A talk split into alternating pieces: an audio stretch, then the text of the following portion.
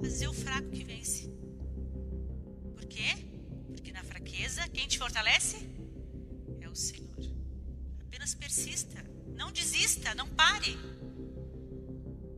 Porque se você não alcançar aqui, você vai alcançar no céu. Aqui a vida é só canseira.